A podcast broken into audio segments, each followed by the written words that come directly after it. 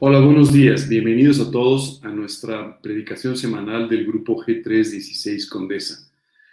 Eh, el día de hoy vamos a comenzar con una serie de estudios que se llama Las presiones y los temores. Esta es una serie de estudios basado en el Salmo 27. Pero antes de comenzar el día de hoy, me gustaría que me acompañes en una oración pidiéndole a Dios que nos guíe el día de hoy. Vamos a. Señor, queremos darte muchas gracias por este día y también gracias, Señor, por tu palabra. Gracias, Señor, porque a través de ella podemos aprender tantas y tantas cosas que tú quieres, Señor, que podamos poner en práctica en nuestra vida. Hoy queremos pedirte de una forma muy especial que tú guíes este estudio y, Señor, que cada una de las cosas que tú tienes en tu palabra el día de hoy para nosotros puedan penetrar en nuestros corazones, en nuestras mentes y puedan de esta manera convertirse en parte vital de nuestra vida diaria. Te queremos pedir esto, Señor, de una forma muy especial y pedirte por la transmisión, Señor, en el nombre de Cristo Jesús. Amén. Bueno, eh, pues bienvenidos nuevamente a nuestra predicación semanal del grupo G316 Condesa. Como les comentaba, el día de hoy vamos a comenzar con una serie de estudios basados en el Salmo 27 a través del Salmo 27, tú y yo vamos a poder ver cómo este personaje que Dios utiliza tanto en la, en la Biblia, especialmente en el Antiguo Testamento, el rey David, aprendió a enfrentar las presiones y los temores de su vida. Antes que nada, quiero decirte que esto es una enseñanza que todos tenemos que aprender, porque todos vivimos bajo ciertas presiones en esta vida y también con ciertos temores en esta vida. Pero es importante entender que la vida no necesariamente debe ser así. Tú y yo podemos aprender a lidiar con las presiones cotidianas de nuestra vida y a lidiar también con los temores que nuestra vida en muchas ocasiones nos provoca. Esto es muy importante para que tú y yo dejemos de vivir en ansiedad, dejemos de vivir en pánico y en tantas y tantas cosas que en realidad nos quitan el sueño. Y quiero decirte que así como David en este salmo lo está compartiendo, porque es una enseñanza que él aprendió a través de su propia vida, hoy estoy compartiendo contigo lo que Dios también está enseñando y me ha enseñado con respecto a estos dos temas que son tan comunes en la vida diaria. La primera pregunta que me gustaría hacerte hoy es, ¿por qué tienes presiones? Bueno, sin duda, hay ciertas cosas que te provocan cierta presión en tu vida. Hay ciertas cosas que te preocupan, hay ciertas cosas que, te ocupan y te ocupan a veces todo el día. Hay veces que eh, encontramos cosas que nos ponen una carga especial en nuestras espaldas. Y también muchas veces tú y yo, debido a todo eso, empezamos a experimentar ciertos temores. Temores ante cosas que parecen perfectamente reales, pero temores también que nos quitan parte de nuestra vida. El día de hoy vamos a aprender cómo lidiar con estas cosas o vamos a comenzar una serie de estudios que nos van a enseñar cómo lidiar con estos dos problemas de la mano de David, quien todo parece indicar pasó por todas estas presiones y temores, pero aprendiendo cómo enfrentarlos de la forma correcta para que le llevaran más cerca en su relación con Dios. Para ello, como te comentaba, vamos a utilizar el Salmo 27. Así que si tú que nos acompañes tienes una Biblia a la mano, puedes abrirla en Salmo 27 y acompañarnos en los diferentes versículos de los que vamos a estar hablando durante esta mañana. Importante, nuestro primer estudio de esta serie se llama Igual que la serie, las presiones y los temores. Y poco a poco, en los siguientes tres estudios, iremos entendiendo un poco más algunos aspectos de nuestra relación con Dios, y de cómo a través de nuestra relación con Dios, Dios tiene la salida para poder vivir más tranquilos en medio de todas estas situaciones. Por último, eh, el último de nuestros estudios nos va a enseñar en realidad cómo cambiar nuestra actitud y de esta manera poder vivir no libres de presiones, las presiones existen, pero victoriosos en las presiones, no libre de temores, los temores vienen, pero con victoria sobre los temores. Para ello, entonces, vamos a empezar leyendo el versículo 1 de este Salmo número 27. Dice el versículo 1, Dios es mi luz y mi salvación. ¿De quién temeré? Dios es la fortaleza de mi vida. ¿De quién he de atemorizarme? Este versículo eh, viene como consecuencia de una reflexión del rey David que estaremos estudiando en todos estos domingos y a través de la cual él se da cuenta de qué tipo de Dios es aquel en el que él ha creído. No porque existan muchos tipos de dioses, sino más bien porque muchas veces nosotros humanizamos a Dios de tal manera que pensamos que pasa por nuestros mismos problemas, por nuestras mismas situaciones y que a veces o no es poderoso para darnos la salida o no está interesado en hacerlo. Quiero decirte que muchas veces las presiones que tú y yo enfrentamos en la vida nos llevan a atemorizarnos porque por algún motivo empezamos a pensar que tal vez esta, Dios, esta vez Dios no nos responda como lo hace normalmente, o tal vez Dios no esté tan interesado en nosotros en este momento, a veces también por una cuestión de mala conciencia, pensando, la verdad es que no he hecho lo que debía o me equivoqué en ciertas cosas y Dios ya no me va a responder. Cuando en realidad Dios siempre está preocupado por nuestra vida, siempre, siempre está preocupado por nuestras situaciones, por las cosas que enfrentamos y nunca se le han salido de control. David empieza diciendo dos cosas muy importantes. Uno, que Dios era su luz. Y esto es muy importante entender. Quiero contarte que esta semana, eh, un par de días salí muy, muy tarde de la oficina en la que trabajo estaba con muchísimas cosas que hacer. Entonces, cuando abrí la puerta y salí, me di cuenta que todo estaba ya oscuro, ya nadie se había quedado y estaba totalmente oscuro. Nadie había dejado eh, la luz del, pasillo, de la salida de la oficina prendida. Entonces, me llamó la atención la oscuridad tan fuerte que había. No se veía literalmente nada. Así es que no me podía arriesgar a empezar a caminar porque seguramente me hubiera topado con una pared o, o me podía tropezar con cualquier cosa. Y entonces encendí una pequeña lámpara, una lamparita, que me empezó a guiar dentro de, esta, esta oscuridad. La verdad es que mientras esto sucedía, yo estaba pensando cómo de verdad Dios es nuestra luz en un mundo y en una vida en la que hay una profunda oscuridad. ¿A qué me refiero con esto?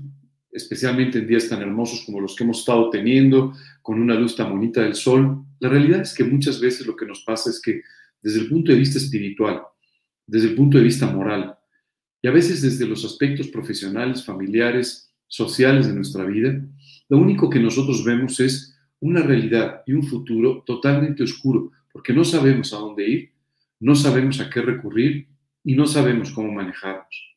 Exactamente la misma impresión que yo tuve cuando abrí la puerta y me encontré con toda aquella oscuridad. Simplemente no hubiera podido encontrar la salida si no hubiera tenido esta lamparita, esta luz que me permitió ver claramente cómo llegar a los interruptores y encender entonces la luz para poder abandonar el edificio.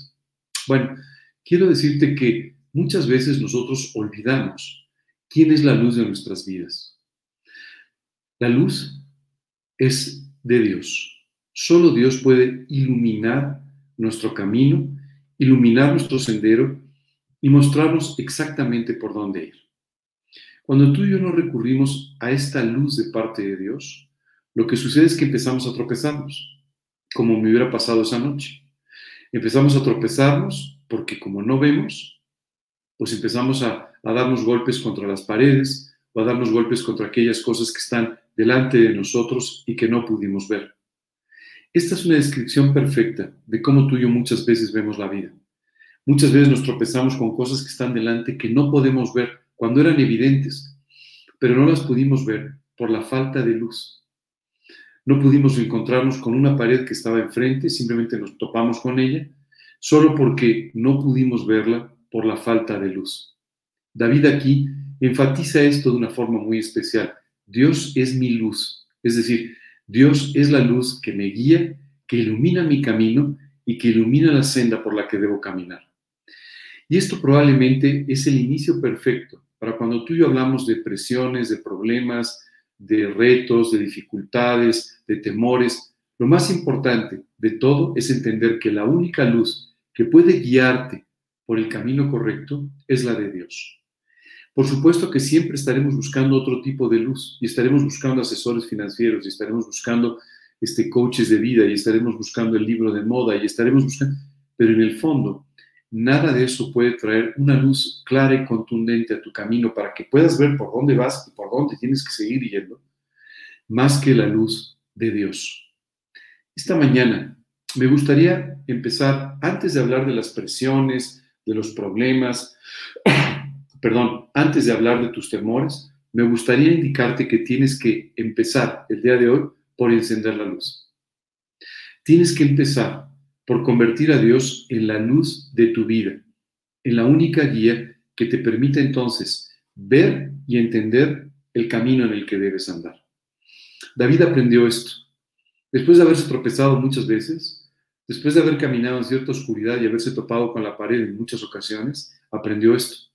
Y quien te lo cuenta es alguien que también, y es mi caso, se ha tropezado muchas veces, se ha tropezado con cosas que estaban en el camino y que no había podido ver, y se ha topado con ciertas paredes simplemente por no haber recurrido rápida, oportuna y correctamente a la luz de Dios para que iluminara claramente mis decisiones e iluminara claramente el camino por el que debíamos andar. Hace un momento te dije también que hay veces que tenemos una mala conciencia y entonces pensamos que Dios no puede guiarnos, no puede iluminarnos, no puede sacarnos adelante porque hicimos algo equivocado. Si Dios actuara de esa manera, quiero decirte que nunca, nunca nos guiaría en ningún sentido. Porque tú y yo nos equivocamos con mucha frecuencia. Fallamos con mucha frecuencia. Pero sin embargo, Dios conociéndonos sabe que en muchas ocasiones lo que tú y yo necesitamos es exactamente su luz, la luz del Evangelio, para poder salir adelante en medio de todas estas situaciones que enfrentamos y que a veces no sabemos cómo manejar. Por otro lado, dice algo muy importante también David aquí en este salmo. Él es también mi salvación. Esta mañana me gustaría repasar contigo cómo ves a Dios. Hace algún tiempo, semanas, meses, años, tú lo invitaste a tu corazón como tu Señor y Salvador personal. Y en esta mañana quiero decirte que no solamente Dios te salvó eternamente del pago de tus pecados si tú creíste en el sacrificio de la cruz, sino que además se convirtió en tu Salvador diario y permanente. Tú y yo necesitamos ser salvados de muchas cosas, ser salvados de las consecuencias de nuestros errores, ser salvados de las consecuencias de nuestra incapacidad, de nuestra eh, falta de decisión correcta, o simplemente tiene que salvarnos de nuestras diarias tentaciones que provienen de nuestra propia naturaleza y de tantas y tantas cosas que nosotros enfrentamos, trampas de los adversarios, situaciones complicadas de la propia vida en las que no sabemos cómo elegir pero puedes confiar en que Dios siempre será tu salvación, la salvación de tu vida. David, cuando escribe este salmo, lo escribe habiendo aprendido cómo enfrentar las presiones y los temores, y lo escribe sabiendo que el primer punto importante para que tú y yo podamos tener éxito al enfrentar estas situaciones de la vida es el convertir a Dios en nuestra luz y apropiar que Él es nuestro Salvador todos los días de nuestra vida.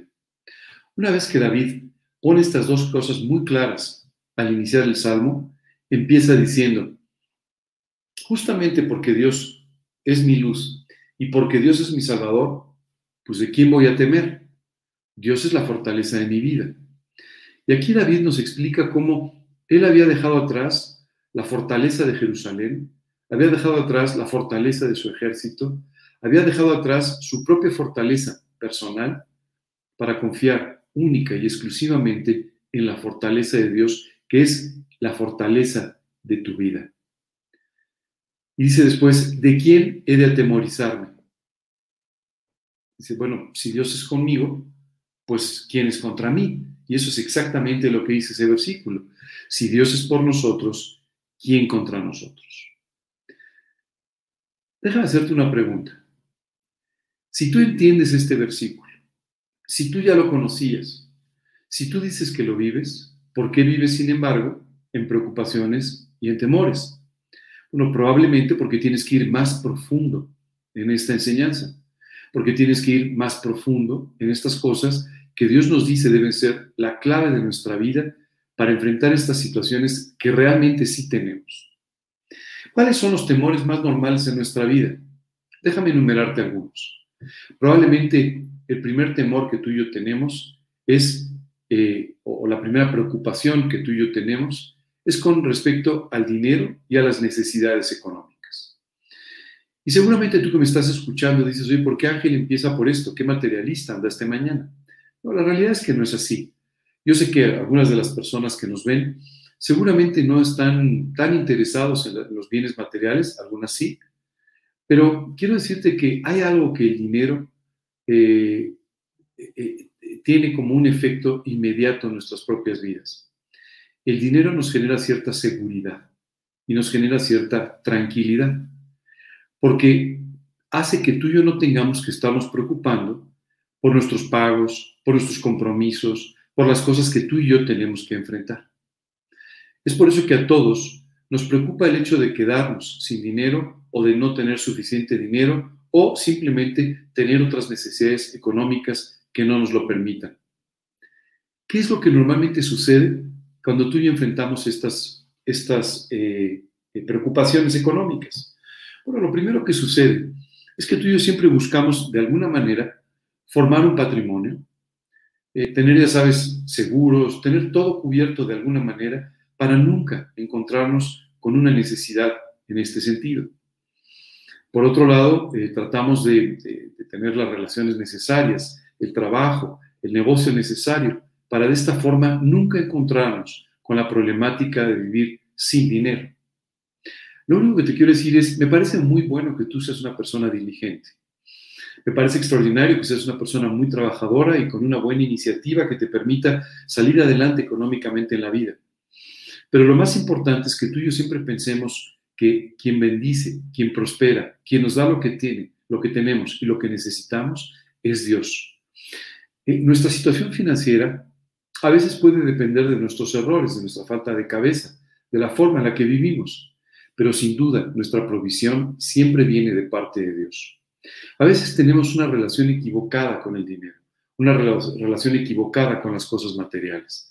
Y entonces empezamos a pensar que el dinero y las cosas materiales pueden satisfacer o pueden comprar aquellas cosas que no se compran con dinero. La verdad es que esto nos pasa en todos los sentidos. Sabes, a veces el dinero enmascara situaciones que a través de ello no nos permiten ver los verdaderos errores de nuestra vida. Tú no necesitas dinero para ser feliz. Sé que esto, cuando lo escuches me dirás, bueno, sí, pero seguro soy mucho más infeliz si no tengo dinero. No, tú serás mucho más feliz o mucho más infeliz dependiendo exclusivamente de tu relación con Dios. Cuando tú confías en el Señor, entonces tú puedes vivir tranquilo y sin preocupación. Esto no quiere decir que seas un irresponsable financieramente. Esto no quiere decir que, que, malgastes tu dinero o que lo inviertas. No, no, no, no. Quiere decir que tendrás la confianza necesaria.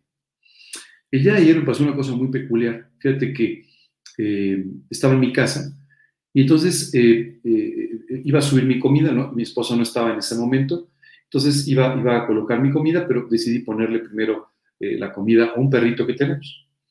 ¿Sabes qué me llamó la atención? Pensar que él simplemente se acercó y comió. Él no vive estresado pensando si va a comer esta noche o mañana o pasado mañana o no.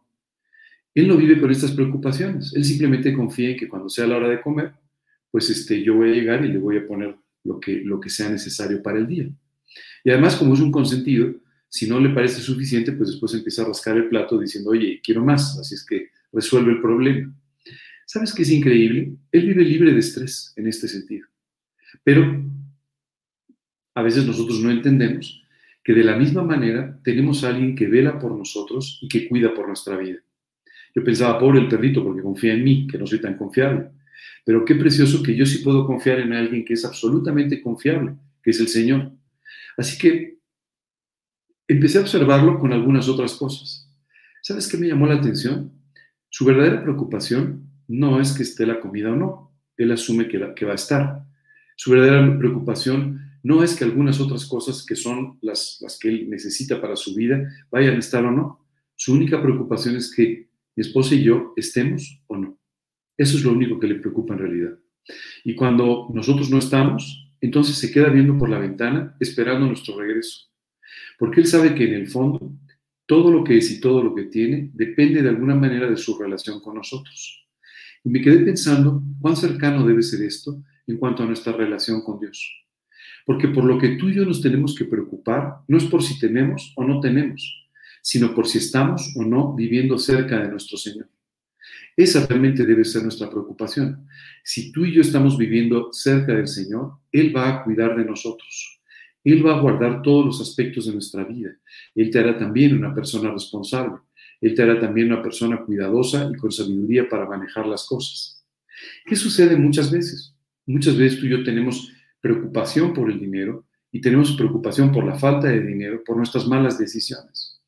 Y la mayor parte de las malas decisiones provienen no de habernos equivocado al tomar la decisión, sino de tener conceptos equivocados atrás que nos llevan una y otra y otra vez a tomar malas decisiones. Y seguramente estas malas decisiones están relacionadas con que quisiste sustituir la seguridad de tu vida en Dios con la seguridad económica. Recuerdo hace tiempo conocí a unas personas que cobraron una sustanciosa herencia de sus padres. En realidad ellos no tenían todavía una capacidad eh, profesional como para tener el tipo de vida que ellos querían. Y entonces empezaron a tener temor de que esta esta herencia, esta inversión se les fuera por completo de las manos. Y entonces empezaron a buscar cómo invertirla y tomaron algunos riesgos al colocar la, inversión, porque ellos decían, yo no sé si voy a poder salir adelante mañana, yo no sé si esto va a alcanzar, así es que necesito que esto genere. Eh, lamentablemente para ellos, esta inversión resultó un terrible desastre financiero y perdieron la mayor parte del dinero que habían invertido, lo que tenían. En el fondo, ¿por qué tomaron esta decisión de colocar este dinero, correr estos riesgos, hacer estas cosas?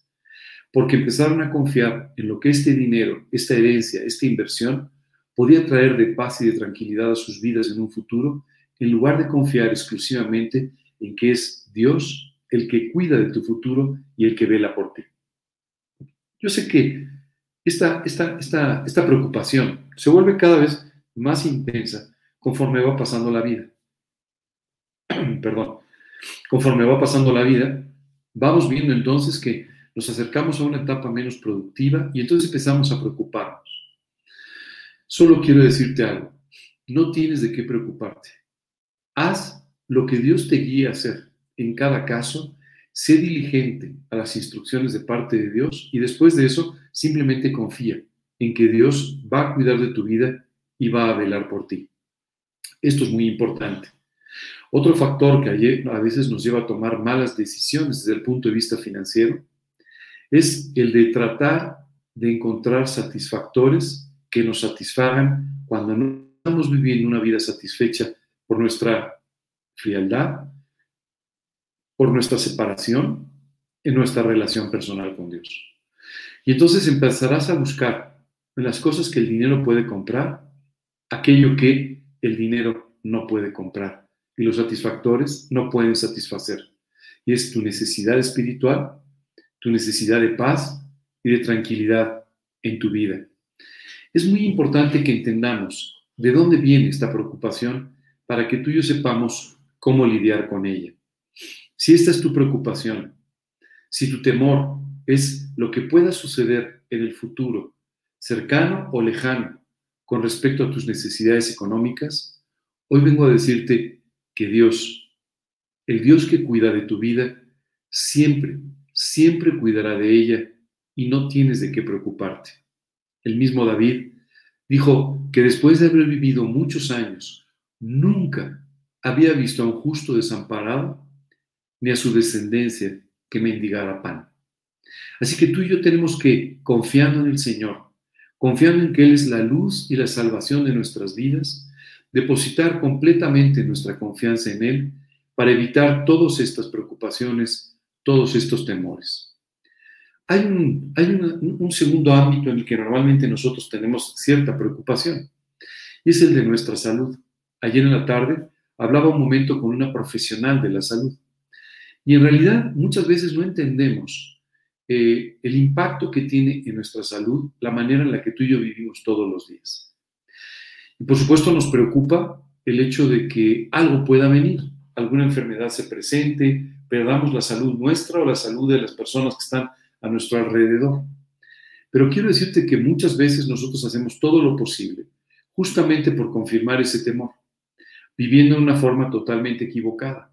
Cuando tú y yo vivimos sin confiar en el Señor, el estrés de la vida provoca depresión, provoca ansiedad y simplemente lo que hace es dañar profundamente nuestra vida. Eh, no voy a entrar mucho en detalles técnicos, pero no sé si tú sabes que el estrés, el estrés prolongado provoca una, generación de una, de una hormona que hace que seamos menos felices, que engordemos, si alguien se quiere preocupar por bajar de peso, que tengamos más colesterol en la sangre y que los niveles de azúcar suban. Todo esto por estar viviendo en una ansiedad y en un estrés en el que no debemos vivir. Muchas veces no entendemos esto, pero nuestra falta de fe, nuestra falta de una vida espiritual profunda, está perjudicando seriamente nuestra salud. Y nuestra preocupación por la salud simplemente refleja la falta de confianza que tenemos en el Señor. Esto no quiere decir que seas descuidado. Esto no quiere decir que, no, no comas correctamente o que no tomes medicamentos cuando lo necesites o que no hagas lo que necesites. Tienes que hacerlo. Pero quiere decir que sobre todas estas cosas, Dios estará guardando de tu salud porque es el único que puede cuidar de ti. Y muchas veces tú y yo nos sorprendemos. Hace apenas eh, dos días, un día y medio, eh, eh, mi mamá, es una señora ya mayor, tuvo una caída. Y entonces, cuando yo veo la forma en la que se cayó y todo, verdaderamente es de preocuparse. La caída pudo haber tenido consecuencias muy graves. Sin embargo, no tuvo ninguna. ¿Por qué no tuvo consecuencias? Porque Dios cuidó de ella. ¿Por qué muchas veces tú y yo nos enfrentamos a situaciones que podría parecer que están poniendo en riesgo nuestra salud o nuestra vida. Y sin embargo, no sucede nada así, porque Dios está cuidando de tu vida. Así que tú y yo tenemos que aprender a descansar más en el Señor, en estos aspectos también de nuestra salud, de nuestro bienestar. Porque la salud y el bienestar provienen de Dios. Ahora te tengo una noticia. Algún día Dios utilizará la falta de salud o tu edad o cualquier otra cosa para simplemente llevarte a la eternidad. Y en ese momento vas a ir a la eternidad. No importa si te cuidaste mucho o poco, no importa si viviste o no preocupado por tu salud, ese día darás un paso a la eternidad. Aunque esta es una preocupación muy lógica, muy razonable, Dios quiere que vivas fuera de este temor, confiando exclusivamente en su cuidado por ti y en que Él traerá salud siempre a tu vida. La tercera preocupación que normalmente nos, aqueja o nos asalta son eh, preocupaciones y, situaciones muy personales, muy nuestras. Es decir, oye, ¿qué pasa si, este, las cosas, las reglas cambian en el lugar donde vivo? ¿Qué pasa si hay esta situación? ¿Qué pasa si alguien atenta contra mí? Si alguien eh, hace alguna cosa. Y entonces estas cosas nos preocupan muchísimo.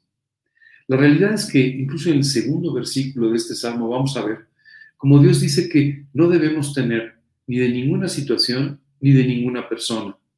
Decía David, ¿de quién he de, he de atemorizarme? Y la respuesta es, de nadie. Si Dios es por nosotros, ¿quién contra nosotros? Y aquí es muy importante que tú y yo simplemente descansemos en todo el trabajo que Dios está haciendo para cuidar de nuestras vidas, para fortalecernos cuando lo necesitamos y también para cuidarnos de toda amenaza externa que puede venir de, cualquier forma, es más, ni siquiera la conocemos, pero que puede, puede causarnos un problema. Hay un cuarto factor que normalmente nos atemoriza mucho. Este cuarto factor está relacionado, esta cuarta preocupación, está relacionada con la inseguridad, con el crimen. Y bueno, si tú vives en México o vives en, algún, en algunos otros países cercanos, la realidad es que esto es, es, pues es una realidad que vivimos. Hay, cierta inseguridad, hay cierto peligro, pero también quiero decirte algo.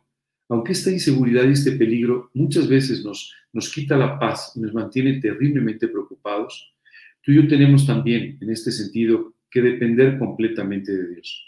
Hace un año eh, más o menos un año, tuve la oportunidad de entrevistar a alguien por quien tengo mucho cariño. Él es un pastor en tres ciudades de nuestra república y tú dirías, ¿cómo es posible que esté en tres lugares? Yo tampoco lo sé. La verdad es que tiene una, una energía, una habilidad eh, y una gracia de parte de Dios que supera sus posibilidades personales. Él es más mayor que yo, pero se cansa menos que yo, eso está clarísimo. Y este hombre, el día de la entrevista, llegó justamente unos minutos antes, pero muy poco tiempo antes. Entonces él empezó a contar que es que venía un poquito retrasado porque venía por la carretera y entonces había eh, sufrido de alguna manera el ataque de una banda armada, no, solo, no a su coche, pero a los coches que venían adelante. Y entonces él dijo, uy, esto me va a quitar el tiempo para llegar a la entrevista. Imagínate su preocupación. Y entonces tomó la decisión de hacerse, de hacerse hacia atrás y pasar a un lado, pidiéndole a Dios que lo guardara en esta maniobra. ¿Sabes qué es increíble? Aquella banda armada que estaba preocupada por bajar a las personas de sus coches, por atentar en contra de ellos, sin embargo, no hicieron nada con respecto a mi amigo en, aquel auto. Eh, quiero decirte que tú puedes decir, wow, fue un poco temerario, fue un poco osado. Yo, yo también lo creo, yo creo que yo no hubiera hecho eso. Pero la realidad es que él confió plenamente en que Dios lo iba a guardar, independientemente de lo que sucediera, y que nada ni nadie podrían atentar en contra de su vida.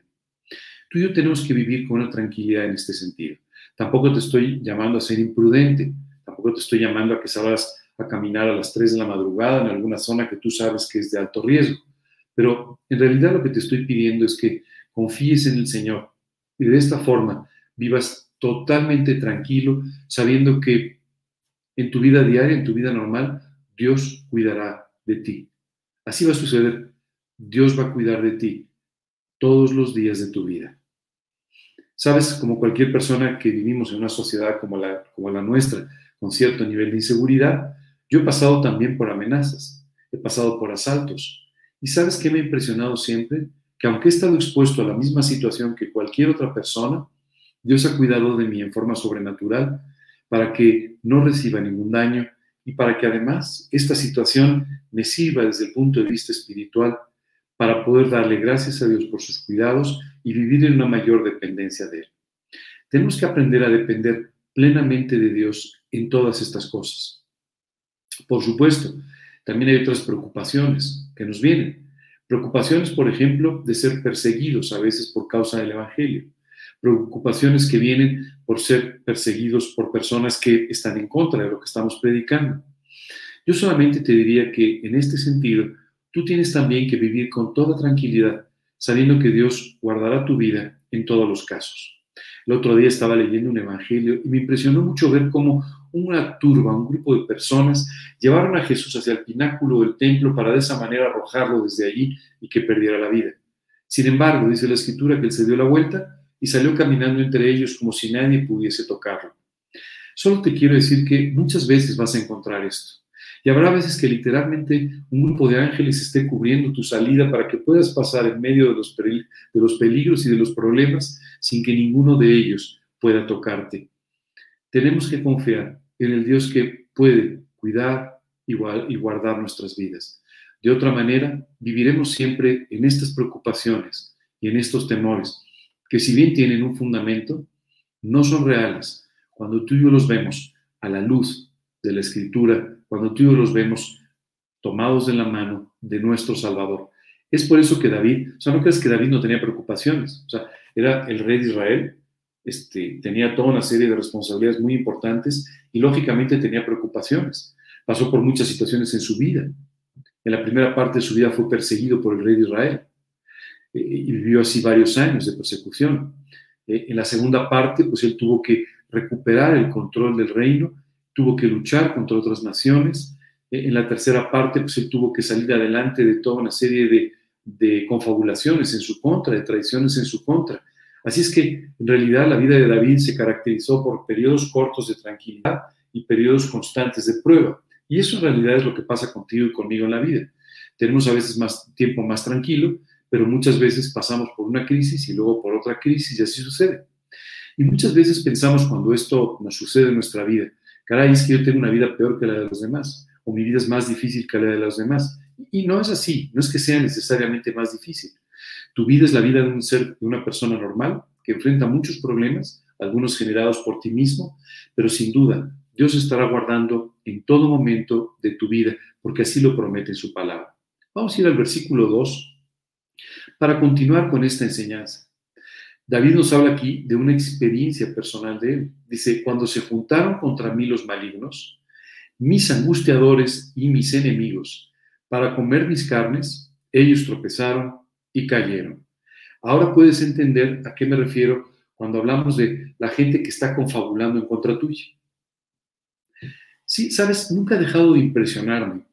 un comentario que hace José en el Antiguo Testamento, después de haber sido vendido, traicionado y vendido por sus propios hermanos, después de haber sido despojado de todo lo que tenía, después de haber sido eh, acusado y echado a la cárcel por haber sido íntegro, después de haber sido olvidado por las personas a las que ayudó en, aquel, en aquella cárcel, después de haber pasado por todas estas injusticias, traiciones, problemas, situaciones que debieron haberle hecho dudar absolutamente del ser humano y hasta de Dios.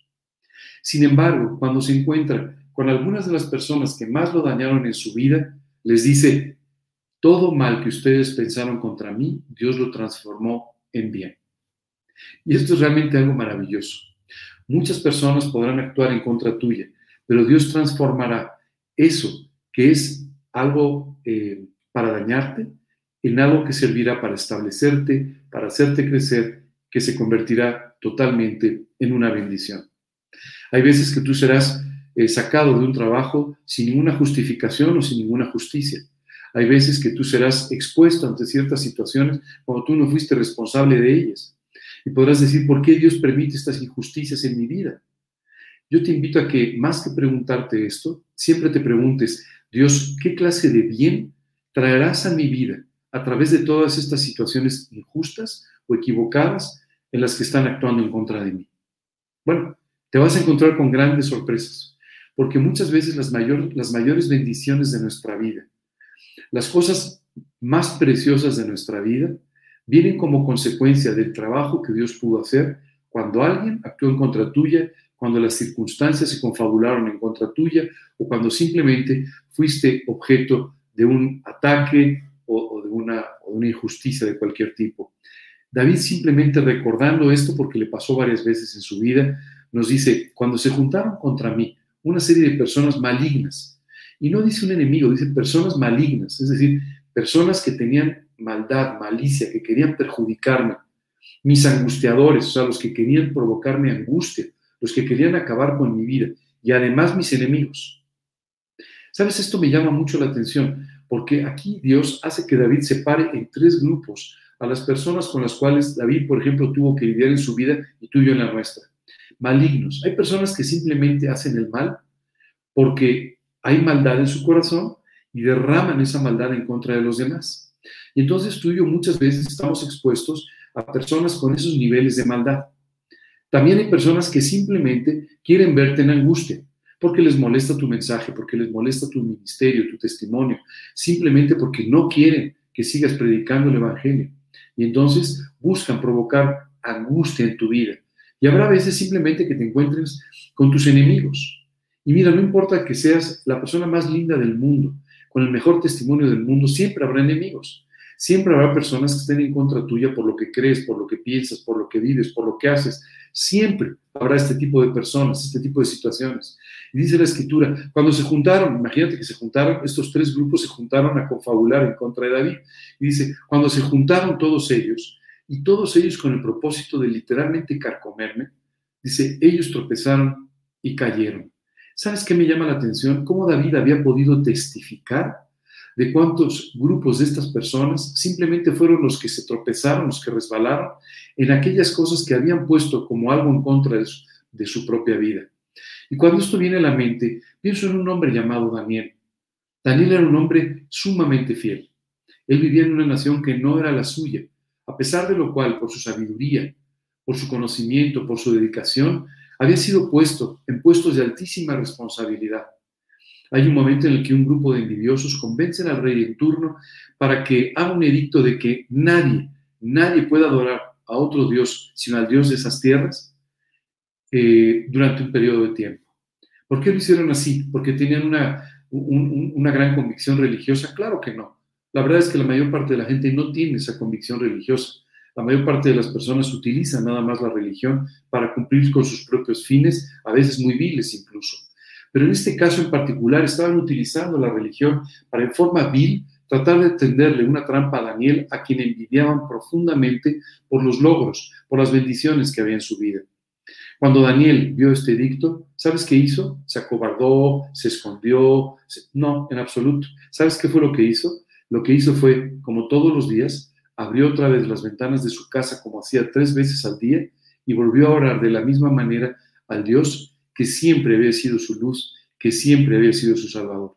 Y entonces, por causa de esto, él es condenado a una muerte segura. Y aquellos que eran sus atemorizadores, sus angustiadores, esta gente maligna, enemigos envidiosos, empezaron a frotarse las manos diciendo, ahora sí hemos acabado con Daniel. No solamente no acabaron con Daniel, sino que Dios trajo una victoria de tal magnitud en su vida, de tal magnitud, que esto glorificó el nombre de Dios, trajo a la conversión a ese gobernante y además rescató y salvó a Daniel de sus enemigos para siempre. Qué precioso entender que Dios va a cuidar de nosotros aún en medio de todas estas situaciones y que Dios tiene el bien para cada uno de nosotros. Hay un versículo que yo solo he escuchado casi a todos los creyentes. Nos lo aprendemos de memoria. Lo importante es si lo vivimos o no. Dice, y sabemos que a los que aman a Dios, todas las cosas les ayudan a bien. Esto es, a los que conforme a su propósito son llamados. Y yo me pregunto si realmente tú y yo creemos que todas las cosas nos ayudan a bien o no, que Dios nos va a cuidar en todos los sentidos o no. Quiero decirte que en ciertos momentos y situaciones de mi vida yo he dudado que sea así y he pensado que ahora sí, esta situación se salió de control. La realidad es que nunca será así. Nunca una situación saldrá del control de Dios. Dios siempre cuidará de tu vida en todos los sentidos, a pesar de todas las confabulaciones que pueda haber en tu contra a pesar de todo lo que la gente haga para poder perjudicarte. Dios siempre te cuidará, siempre te guardará. Es por eso que tú y yo podemos hacer a un lado esta preocupación y podemos hacer a un lado este temor, porque Dios dice, siempre, siempre te cuidaré. Siempre, así dice la escritura, siempre te cuidaré, siempre te guardaré. El versículo 3 todavía abunda más en toda esta situación, porque nos dice, Incluso, olvídate de los angustiadores, los, eh, los malvados, olvídate, dice, aunque un ejército, un ejército entero, acampe contra mí, no temerá mi corazón. Aunque contra mí se levante guerra, yo estaré confiado. David decía, aún en las circunstancias más extremas, aún en los momentos más graves, cuando incluso se levantara un ejército entero en contra mía, cuando aún se levante una guerra en contra mía, yo podré estar perfectamente confiado, porque dice la Escritura, no dará tu pie al resbaladero, ni se dormirá el que te guarda. Esta mañana es muy importante que tú y yo analicemos de dónde provienen nuestras preocupaciones, porque muchas veces las tenemos y a veces no nos permiten dormir con bien, y a veces no nos permiten vivir con bien o disfrutar de las cosas que Dios tiene en la vida, porque estamos teniendo estas preocupaciones. Y todavía más, muchas veces tú y yo pensamos, bueno, es que además son preocupaciones válidas, lógicas. Pues por supuesto, pues ¿qué no ves que hay un problema? ¿Qué no ves que hay una situación? ¿Qué no ves que hay una dificultad importante? Y sabes, Dios quiere que en medio de esas preocupaciones, tú y yo recurramos a la fuente de nuestra confianza, porque de esta manera podremos tener una victoria sobre la preocupación y una, victoria sobre los temores que en forma natural vienen como consecuencia de las preocupaciones. Esta semana recuerdo que enfrenté una situación en la cual, bueno, era lógico que estuviera preocupado. Eh, quiero decirte que me dormí con la preocupación, digámoslo así, y en la mañana estuve orando pidiéndole a Dios que hiciera alguna cosa, eh, eh, pues, que solamente Él sabía cómo, cómo, cómo poder enfrentar esto. Me llamó la atención. Tan solo unas horas después, me encontré en medio de una situación y de una respuesta que yo nunca hubiera imaginado y que no solamente resolvía mi preocupación del día anterior, sino que además mejoraba mi posición en términos generales en ese ámbito de mi vida. Bueno, la verdad es que es así. Y esto, o sea, a ver, toda esta enseñanza no es porque no nos preocupemos de vez en cuando, O no es porque yo que la estoy compartiendo contigo viva libre totalmente de preocupaciones. No es así. O porque David viviera libre de preocupaciones, porque no es así. Pero justamente David aprendió, yo estoy aprendiendo y quiero invitarte a que tú aprendas a vivir exactamente de la misma manera, poniendo a Dios como tu lámpara, poniendo a Dios como tu salvador, que es lo que es, y de esta manera, no temiendo, aunque incluso un ejército se levantara en contra tuya, aunque un ejército entero pusiera guerra en contra tuya, aún así Dios cuidaría y guardaría de tu vida. Hace muchos años, un profeta estaba en una ciudad y los enemigos de, ese, de su nación, de su país, tomaron la decisión de cercar la ciudad porque ellos sabían que ese profeta tenía una incidencia extraordinaria en su nación. Así es que dijeron, si atacamos al profeta, estaremos atacando de la forma más eficiente a la nación. Y tenían razón. En un momento más te voy a explicar por qué. Pero, ¿sabes qué fue maravilloso?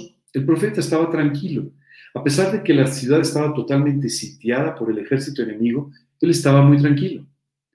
Su siervo le preguntó, ¿cómo es posible que estés tranquilo en medio de toda esta situación tan tremenda? ¿Qué no ves los ejércitos que están alrededor? Y en ese momento, aquel profeta oró a Dios diciéndole, Dios, por favor, abre los ojos de mi siervo, que él pueda ver lo que no se ve con los ojos naturales. Dios hizo esto. Y aquel hombre pudo ver que alrededor de los ejércitos que asediaban a la ciudad estaban todas las huestes celestiales. El ejército de Dios mismo estaba ahí, cuidando de la ciudad, por lo cual nada iba a suceder. ¿Por qué Elías podía ver lo que su siervo no veía? Porque dice la escritura, es pues la fe, la certeza de lo que se espera, la convicción de lo que no se ve. Esta mañana quiero ponerte a prueba y quiero pedirte que con la luz de Dios veas lo que no se ve, confíes en lo que no se ve y descanses en la salvación de tu Salvador. Si tú haces esto, te quitarás muchos kilos de encima vivirás mucho más tranquilo y podrás disfrutar de la vida que Dios tiene para ti. No te preocupes, estamos en el primero de cuatro estudios de esta serie y tú y yo poco a poco vamos a ir entendiendo cada vez más la profundidad de esta enseñanza y esto nos permitirá tener victoria sobre nuestras presiones y tener victoria sobre nuestros temores. El día de hoy nos vamos a quedar hasta aquí. Yo espero que estos tres versículos te hayan servido para entender tu posición, entender tu necesidad y recurrir al Dios que puede no solamente cuidar de ti, sino salvarte en cada momento y en cada circunstancia. Vamos a terminar con una oración. Hoy me gustaría pedirle a Dios que nos haga muy conscientes de todas estas cosas y que nos descargue, realmente nos descargue. Vamos a orar. Señor, queremos darte muchas gracias por este día y gracias, Señor, por esta preciosa enseñanza que tú traes a nuestras vidas a través de este salmo escrito por David. Gracias, Señor, porque podemos confiar en ti. Gracias porque podemos vivir libres de todas estas presiones, de todos estos temores que nos asaltan constantemente, pero sobre los cuales tú nos quieres dar una rotunda victoria. Padre, queremos darte muchas gracias por esto y pedirte que tú cuides de nuestra vida que cuando estemos preocupados recordemos a Daniel en aquel foso de los leones. Padre, que podamos recordar a Jesús caminando en medio de sus captores, de aquellos que lo querían matar. Que podamos, Señor, recordar, la vida de David y podamos ver cómo tú lo salvaste una y otra y otra vez de las terribles conspiraciones, de los terribles atentados en contra de su vida y su ministerio. Padre, queremos pedirte de una forma muy especial todo esto, agradeciéndote de verdad, porque sabemos que podemos confiar plenamente en ti y podemos confiar porque tú lo dices, en que no dará nuestro pie al resbaladero, ni se dormirá el que nos guarda. Gracias, Señor. Con todo nuestro corazón hoy te agradecemos y te pedimos que tú nos bendigas y nos lleves a vivir de esta manera.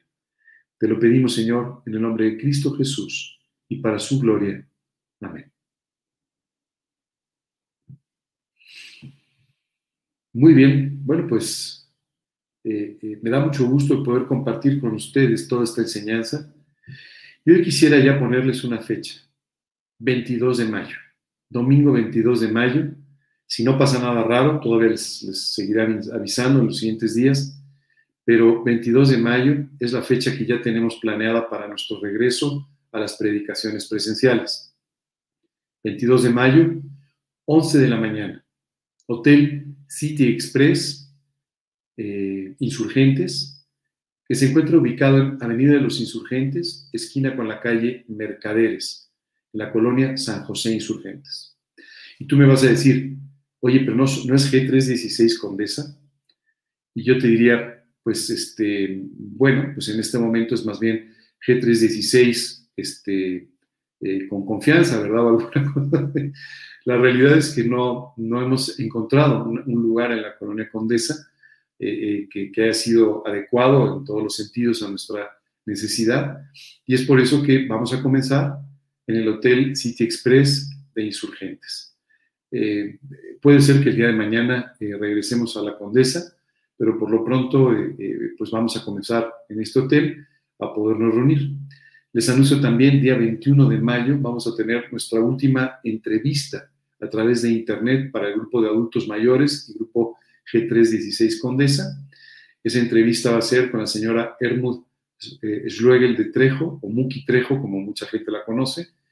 Eh, y vamos a estar hablando no, no solamente de ella, de su ministerio, de su testimonio, pero también vamos a estar hablando del sistema educación cristiana acelerada, eh, esto eh, es un sistema académico, un sistema de, enseñanza basado en la Biblia, y vamos a estar hablando un poco sobre esto. Entonces, sábado 21 de mayo a las 5 de la tarde tenemos esta entrevista, domingo 22 de mayo, 11 de la mañana, nuestra primera reunión presencial. Esto no quiere decir que dejemos de transmitir, seguiremos transmitiendo por Internet, pero en este caso también tendremos nuestra reunión presencial, o sea que va a ser una reunión híbrida, como le llaman ahora, ¿ok? Esto, esto sucederá el fin de semana del 21 y 22 de mayo. Y ahora, eh, siguiendo con nuestro formato, me gustaría ver si hay alguna pregunta, alguna duda eh, que quieran que podamos responder en esta mañana. Eh, si ustedes se, se fijan en la pantalla en este momento, están apareciendo un número de WhatsApp y también una dirección de correo que pueden utilizar para mandar cualquier pregunta, duda o comentario que ustedes quieran, ¿ok? Para estar en contacto con nosotros. Pero eh, si hay alguna pregunta en este momento, pues eh, por favor, con toda, con toda la libertad del mundo. Creo que no, ¿verdad? Creo que no hay, em, creo que no hay en este momento preguntas, pero bueno, no se preocupen, las pueden mandar a través de estos, de estos dos medios que, que están apareciendo en este momento en su pantalla. Eh, quisiera comentarles también que estamos trabajando un poco en, en, ah, reestructurar la forma en la que manejamos nuestras redes sociales. Eh, no sé si tú sabes esto, pero tenemos una página en Facebook eh, del G316 Condesa, otra para adultos mayores. tenemos un canal en YouTube, dos canales, uno para cada una de estas reuniones. Y simultáneamente estamos transmitiendo por toda una serie de, de, plataformas de de, podcast, eh, Apple, Spotify y algunas otras que van a aparecer a continuación en la pantalla. Y lo que estamos haciendo, eh, eh, tenemos un poco de, dificultad para responder rápidamente a, las, a los comentarios que nos están mandando a través de todos estos canales y días. Y estamos haciendo una pequeña reestructuración básicamente para poder atenderlos de una forma más rápida, más, más adecuada. Así es que los siguientes eh, eh, reuniones, las siguientes predicaciones, les estaré informando qué vamos a ir haciendo para de esta manera mejorar el contacto que podemos tener contigo. Tal vez tú no estás en la Ciudad de México y necesitas entonces poder tener más contacto con nosotros. Así es que eh, les aviso todo eso y les agradezco mucho por haber sintonizado nuestro canal esta mañana y, y pues que Dios los bendiga, que tengan un gran fin de semana.